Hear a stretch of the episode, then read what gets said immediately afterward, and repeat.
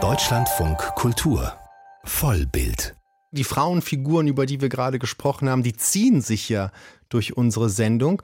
Und auch bei unserem nächsten Thema, da sind diese Frauenfiguren sehr zentral. Wie zum Beispiel die Superheldin Batwoman.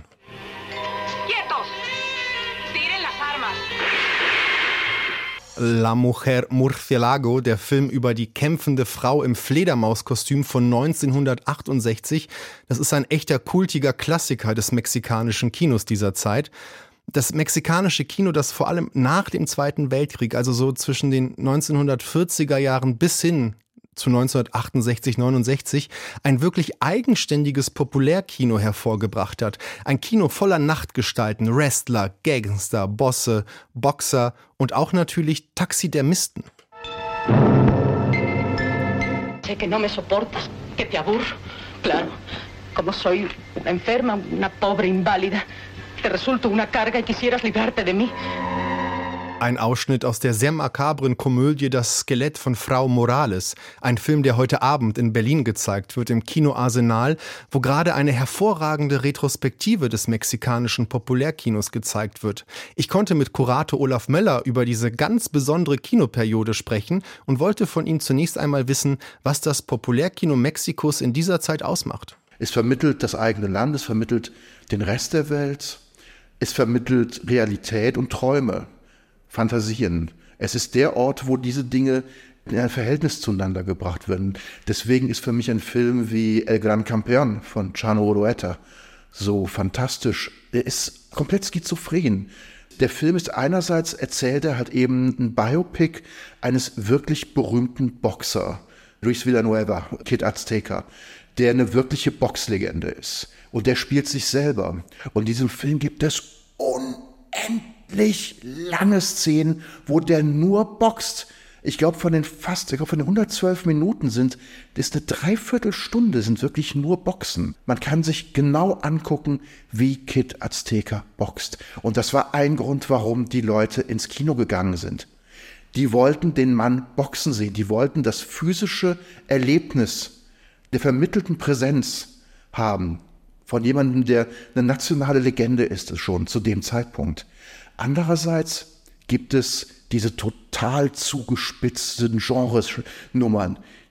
Der böse Gangster, der eifersüchtig ist auf die Frau, die der Boxer liebt und so weiter. Es ist pures Genre und es ist auch genauso inszeniert.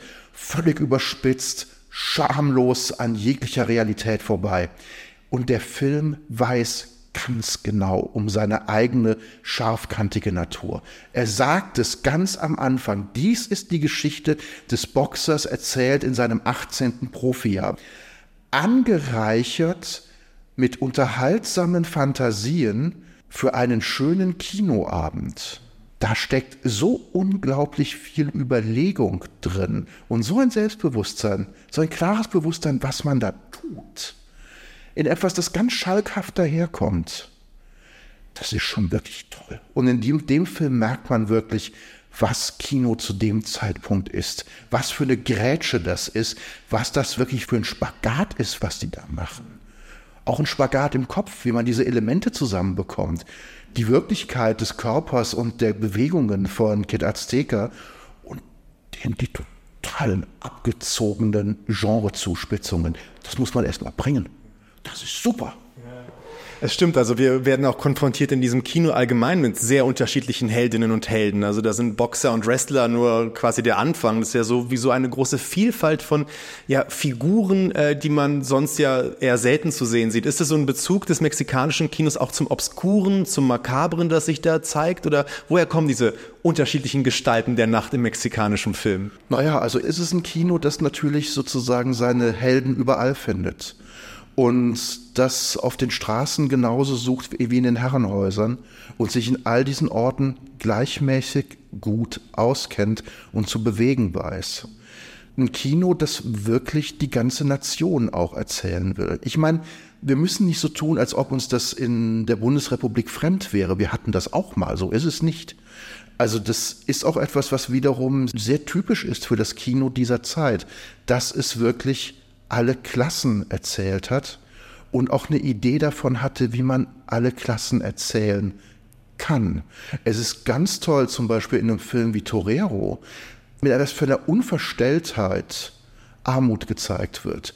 Nicht als irgendeine soziale Sensation, sondern als eine konkrete Wirklichkeit des Landes, die man nicht bewerten muss, die ist so. Und ich kann nur sagen, nach all meinen Mexiko-Aufenthalten, ja, das ist, das, das, das steht so da. Diese Dinge stehen nebeneinander, die kann man alle sehen.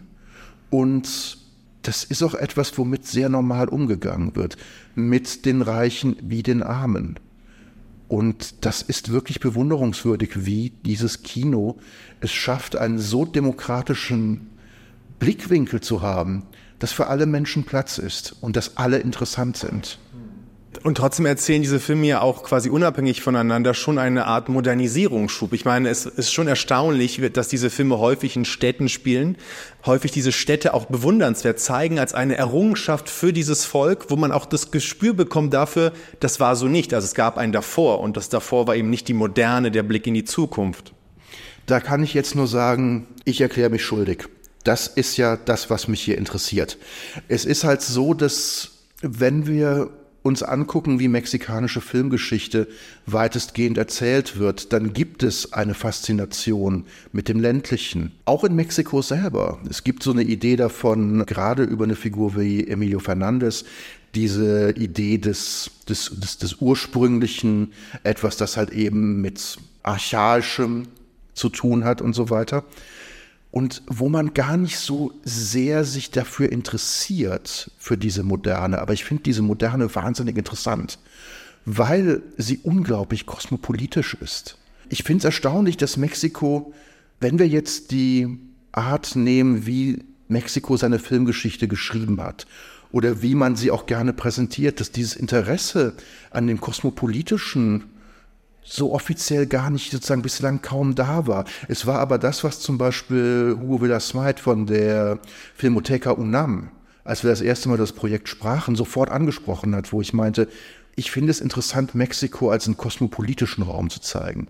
Ein Raum, wo Menschen aus ganz vielen Ländern dieser Erde hingekommen sind, wo ganz viele verschiedene Fäden zusammenlaufen und wo eine Kultur entstanden ist, wirklich aus Vermischungen, aus einem Aufgehen, aus einem Lernen voneinander, einem Interesse aneinander. Und dann andererseits, es war mir wahnsinnig wichtig, viele Filme in dem Programm zu haben von entweder, sagen wir mal, reisenden Filmemachern, also Leute, die in mehreren Ländern Filme gemacht haben, oder Emigranten. Wir haben ja auch einen deutschen Emigranten dabei, Alfredo Bolongaro Crevena, der ursprünglich aus Frankfurt ist.